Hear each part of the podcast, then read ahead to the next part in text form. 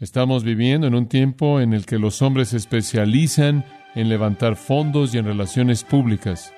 Es un día diferente para la iglesia y creo que hemos perdido nuestro sentido de perspectiva con respecto al cielo y necesitamos recuperarlo.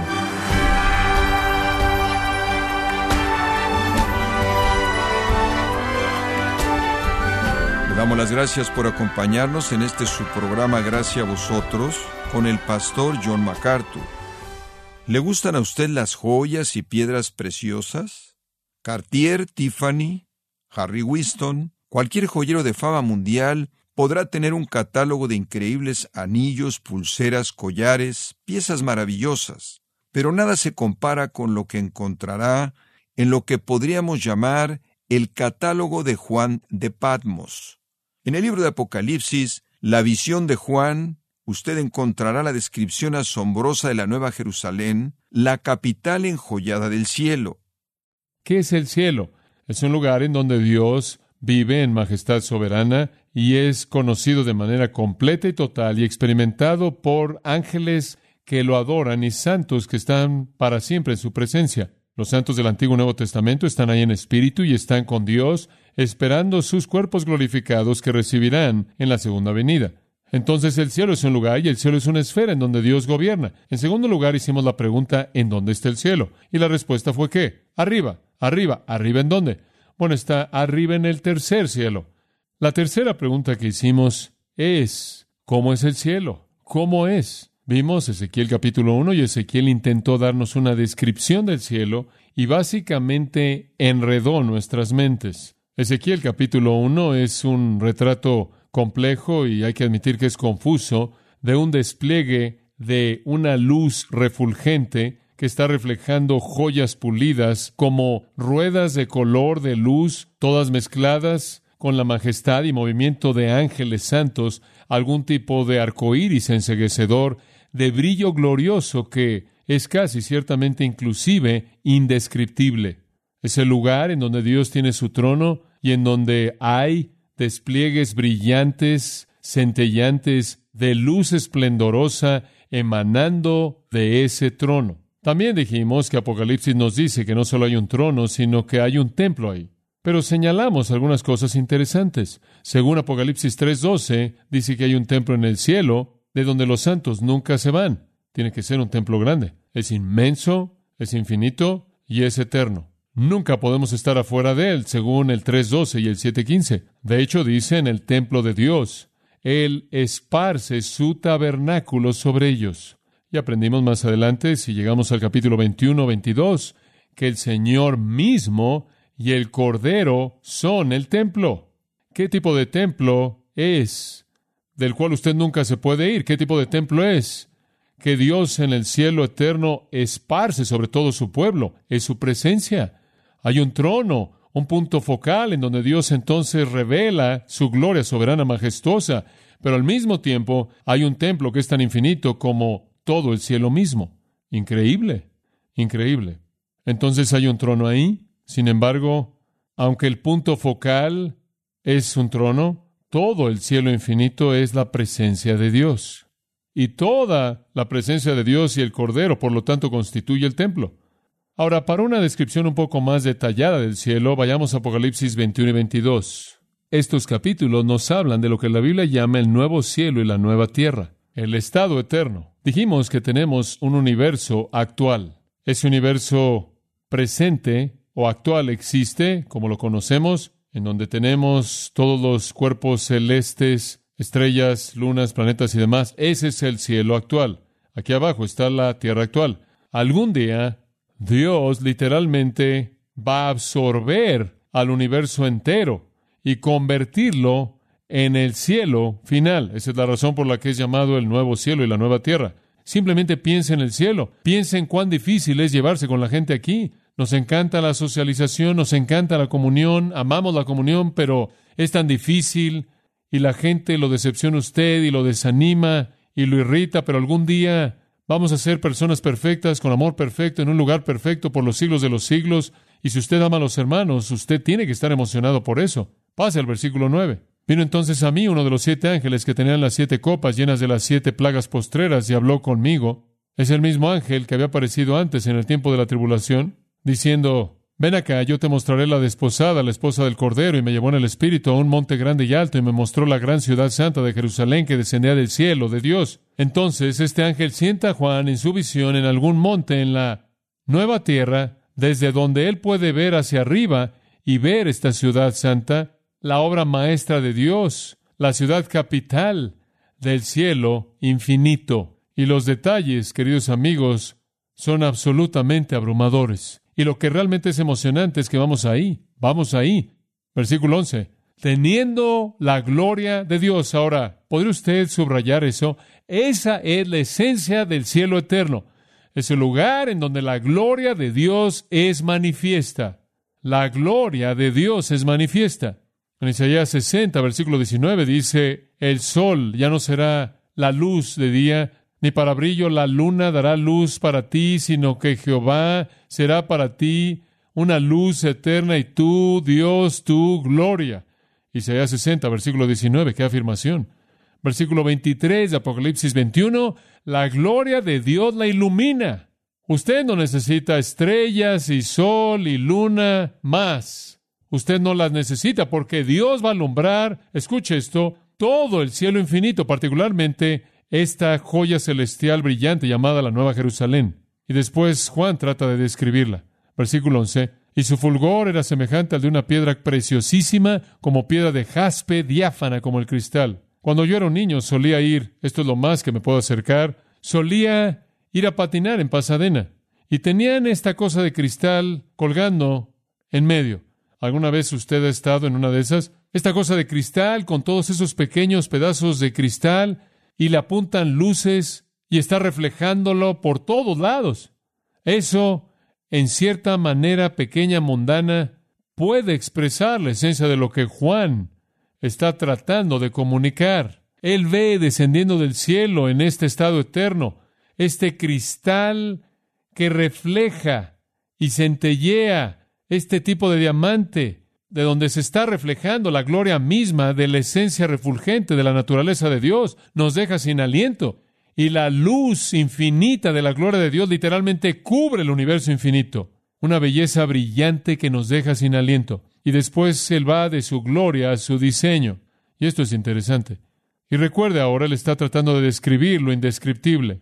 Tenía un muro grande y alto con doce puertas. Y en las puertas doce ángeles y nombres inscritos, que son los de las doce tribus de los hijos de Israel. Al oriente tres puertas, al norte tres puertas, al sur tres puertas, al occidente tres puertas. Y el muro de la ciudad tenía doce cimientos, y sobre ellos los doce nombres de los doce apóstoles del Cordero. El que hablaba conmigo tenía una caña de medir de oro para medir la ciudad, sus puertas y su muro. La ciudad se halla establecida en cuadro, simetría perfecta, la mente de Dios, simetría perfecta, y su longitud es igual a su anchura, y él midió la ciudad con la caña, doce mil estadios, la longitud, la altura y la anchura de ellas son iguales, y midió su muro ciento cuarenta y cuatro codos de medida de hombre, la cual es de ángel. Eso es interesante saber, ¿no es cierto? Los ángeles usan las mismas medidas que nosotros. Ahora dice usted, ahora espera un minuto, detente y llévame un poquito a lo largo de esto. Muy bien, es una ciudad literal, es una ciudad simétrica. Regresa al versículo 12. Tenía un muro alto y grande. Dice usted, ¿por qué? No sé por qué, pero la tenía. Si Dios quiso poner un muro alto y grande, Él puede poner un muro alto y grande, pero es un símbolo de seguridad, un símbolo de protección. Como todas las ciudades antiguas, la seguridad era importante para la gente. Querían un lugar en donde había seguridad. Eso simboliza seguridad. Dice en el capítulo 22, versículo 14, que las únicas personas que pueden entrar son las que lavan sus ropas pueden entrar por las puertas y afuera están los perros y los hechiceros y las personas inmorales y los homicidas y los idólatras y todo el que ama y practica la mentira. Las puertas entonces simbolizan el hecho de que alguien está dentro y alguien está fuera. Alguien está dentro y alguien está fuera. El muro, dice en el versículo 17, es de casi 66 metros, de acuerdo con medidas humanas, las cuales también son medidas angelicales. Es bastante sorprendente, es un muro bastante Impresionante cuando usted lo piensa. Pero inclusive el muro más pequeño será suficiente, nada más que Dios diseñó construirlo así en la visión de lo que Juan vio. Es un símbolo de inclusión y un símbolo de seguridad y un símbolo de protección y también un símbolo de exclusión en todo lo que es indigno se queda fuera. Hay doce puertas y cada una de ellas tiene un guardián, el guardián de honor o ángeles. Cada una de las puertas tiene el nombre de una tribu de Israel, mostrando la relación de pacto eterna con Israel, como también la novia. Y entonces, aunque es llamada la ciudad novia, es muy claro que es identificada con Israel. Y entonces concluimos que es un lugar en donde todos los santos de todas las épocas pueden vivir. Doce aparentemente es el número de simetría perfecta y el número de algo que está completo. Doce puertas, doce ángeles, doce tribus, doce cimientos, doce apóstoles, doce perlas, doce tipos de fruto, doce mil y doce por doce cubos. Versículo trece. Hay tres puertas en cada lado. ¿Y qué significa eso? Las puertas implican que usted que entra y sale. Por favor, no piense que aquí es en donde estamos contenidos para siempre. No lo es. Tenemos el universo infinito por el cual viajar. Pero entraremos y saldremos de este lugar por esas puertas maravillosas. El versículo 14 dice, el muro de la ciudad tenía doce cimientos y sobre ellos los doce nombres de los doce apóstoles del Cordero. Dios entonces identificando al pueblo del antiguo pacto y al pueblo del nuevo pacto de una manera maravillosa. Me encanta el hecho de que en el versículo 14 Él menciona al Cordero, el nombre sacrificial de Cristo. Él será para siempre el Cordero. El versículo 15, Él usa una caña de medir de oro normalmente considerada como una norma de medida de unos tres metros, midiendo y descubriendo que es perfectamente simétrica en su diseño, igual en su largo como en su altura y su anchura. ¿Sabía usted que el lugar santísimo en el templo de Salomón era un cubo de 20 por 20 por 20? Este es el lugar santísimo de la eternidad. Estos serán 2.240 kilómetros cúbicos y podría contener a millones de millones de personas. Habrá bastante lugar para todos nosotros, pero no habrá ningún confinamiento ahí para nosotros. Es lo suficientemente grande para los pocos que encuentran el camino estrecho, pero ciertamente no los confina.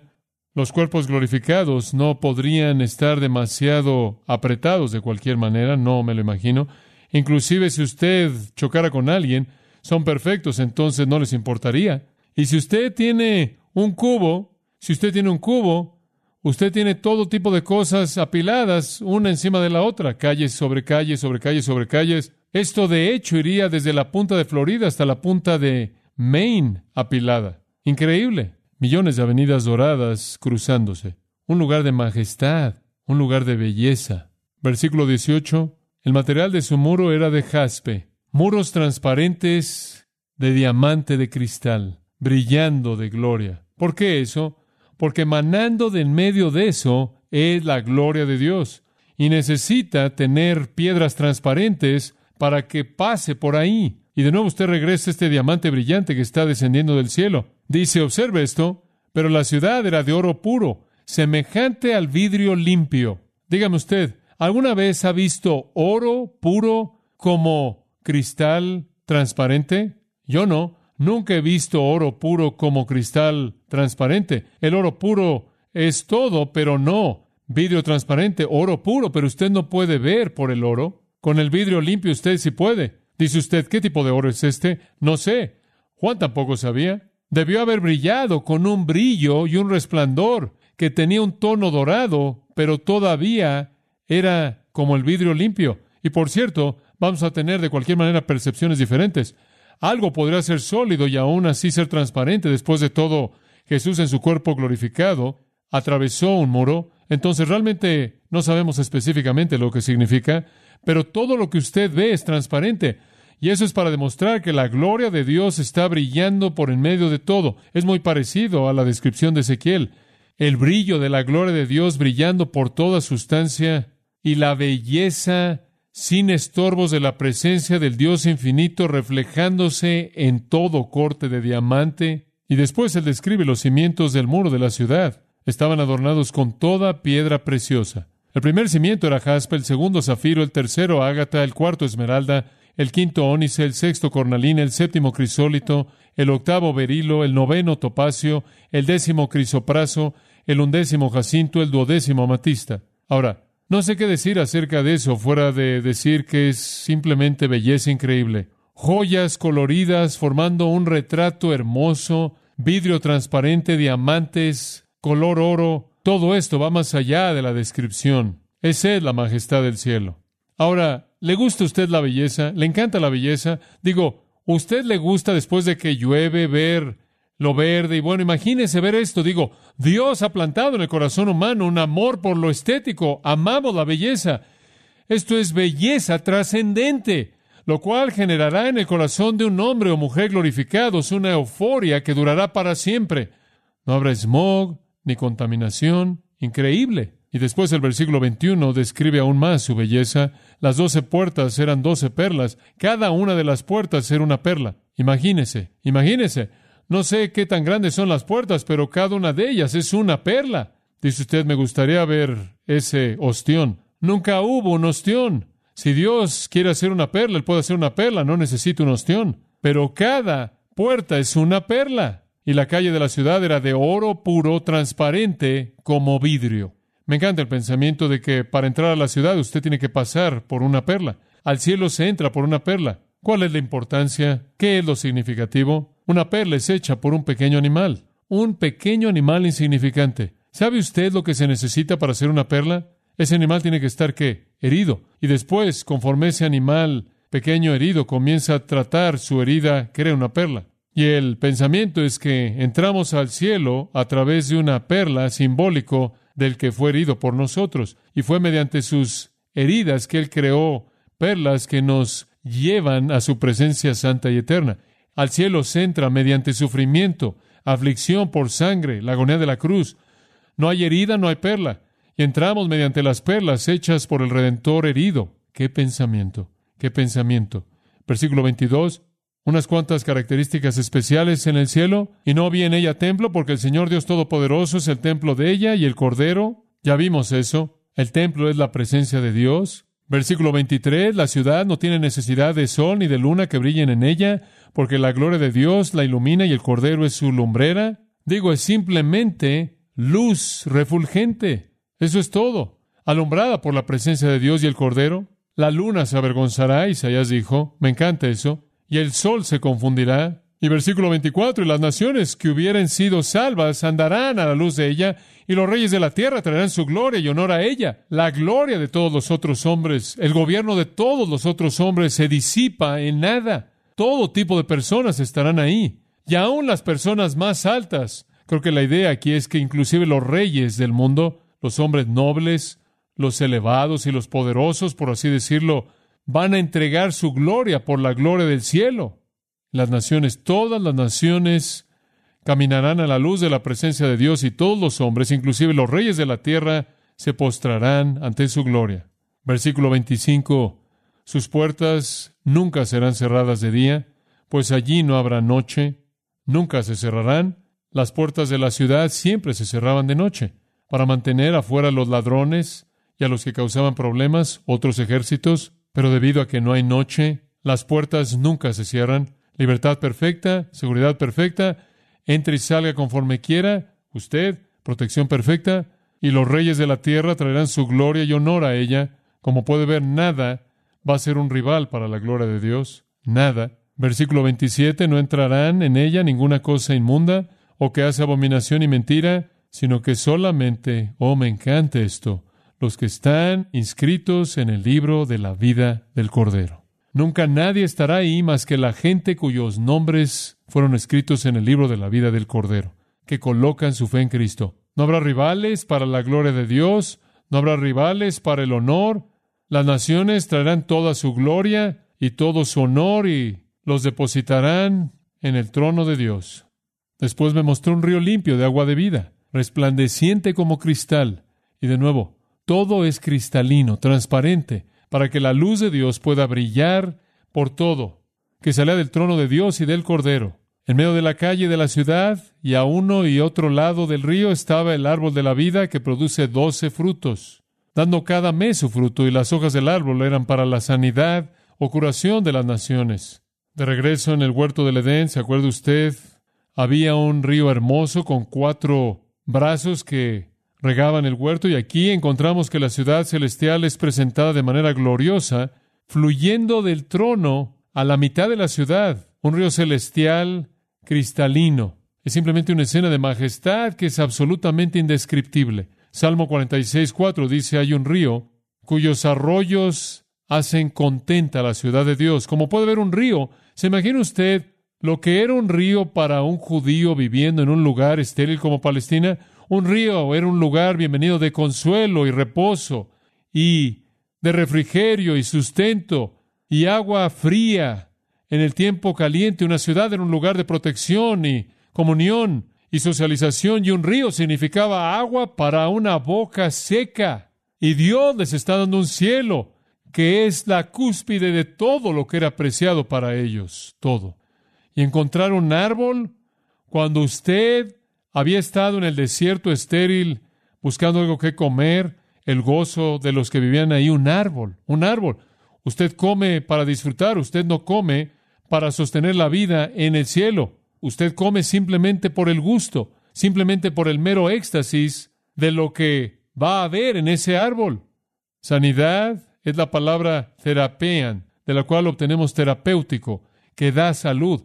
Las hojas no proveen curación para la enfermedad, promueven el enriquecimiento de la vida, eso es todo. Simplemente están ahí por el mero gozo de comer. Las aguas son para el mero gozo de beber. Ninguna sustancia se necesita pero todas las sustancias se disfrutan. ¡Wow! Increíble. Y no habrá más maldición. No más maldición. Y el trono de Dios y del Cordero estará en ella, y sus siervos le servirán, y verán su rostro, y su nombre estará en sus frentes. No habrá allí más noche, y no tiene necesidad de luz de lámpara, ni de luz del sol, porque Dios el Señor los iluminará, y reinarán por los siglos de los siglos. No habrá más maldición, no habrá más pecado, el trono de Dios y el Cordero están ahí. Me encanta lo que 1 Tesalonicenses 4:17 dice, cuando somos llevados al cielo en el rapto, y así estaremos para siempre con qué? El Señor. Nunca estaremos fuera de su presencia, jamás, jamás. Versículo 4, veremos su rostro, intimidad, comunión, su nombre estará en nuestras frentes. Ese es el símbolo de propiedad, la identificación de que le pertenecemos a Él. Ahora piénselo, piénselo. Estamos hablando de pecadores teniendo comunión íntima en la presencia del Dios Santo por los siglos de los siglos. Escuche, sería un pensamiento blasfemo hablar de estar con el Dios eterno. Sería un pensamiento blasfemo hablar de tener intimidad personal en comunión con Cristo. Sería una suposición blasfema hablar de ser coherederos con Cristo, hablar de juzgar al mundo, de sentarse en el trono de Cristo, ser uno con Dios el Padre. Esos serían pensamientos blasfemos si no fueran todos verdaderos.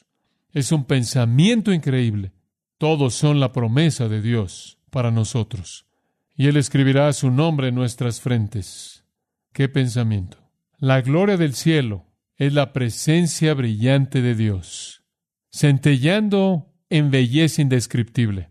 Así es el cielo. Permítame cerrar. J.E. 6 escribió años atrás estas palabras hermosas. Ese brillo no es de ninguna combustión material, no es de ningún consumo de combustible que necesita ser reemplazado conforme una provisión de combustible se quema, ya que es la luz no creada de aquel que es luz producida por y a través del Cordero como una lámpara eterna al hogar y corazones y entendimientos de sus santos glorificados. Cuando Pablo y Silas estaban ahí heridos y encadenados en el calabozo interior de la prisión en Filipos, todavía tenían luz sagrada que los capacitaba para engañar las vigilas de la noche con canciones felices.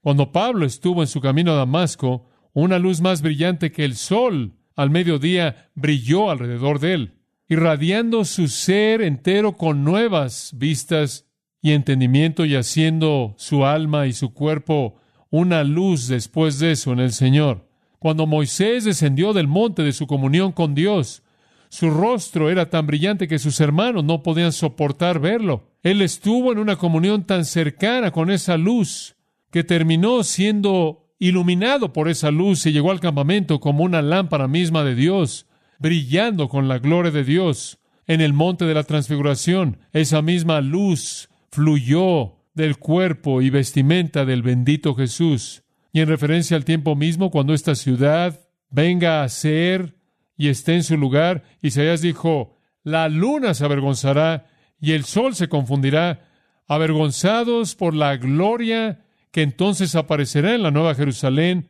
haciendo que no haya más necesidad para que éstas brillen, debido a que la luz de la gloria de Dios la alumbra y la lámpara es el Cordero. Qué gran, gran realidad. Ahí nos dirigimos.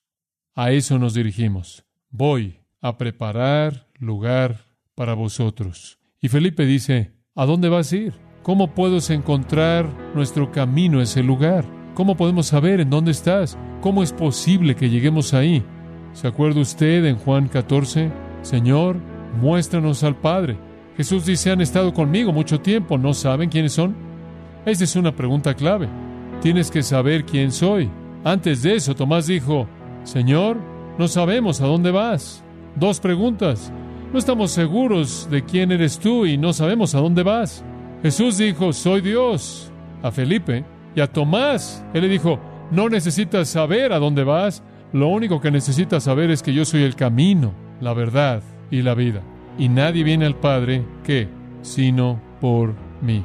¿Quiere usted ir al cielo? Jesucristo es el camino.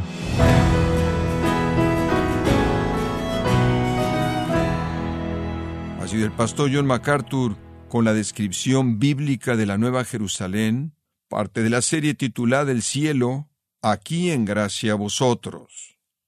Y quiero recordarle, estimado oyente, que tenemos a su disposición el libro Teología Sistemática, escrito por John MacArthur, y puede adquirirlo en nuestra página en gracia.org o en su librería cristiana más cercana. También le comento que puede descargar gratuitamente todos los sermones de esta serie El Cielo, así como todos aquellos que he escuchado en días, semanas o meses anteriores en gracia.org. Si tiene alguna pregunta o desea conocer más de nuestro ministerio, como son todos los libros del pastor John MacArthur en español, o los sermones en CD que también usted puede adquirir, escríbanos y por favor mencione la estación de radio por medio de la cual usted nos escucha en gracia a vosotros. Es importante conocer no solo el país y ciudad de donde usted nos escucha, sino también la radio.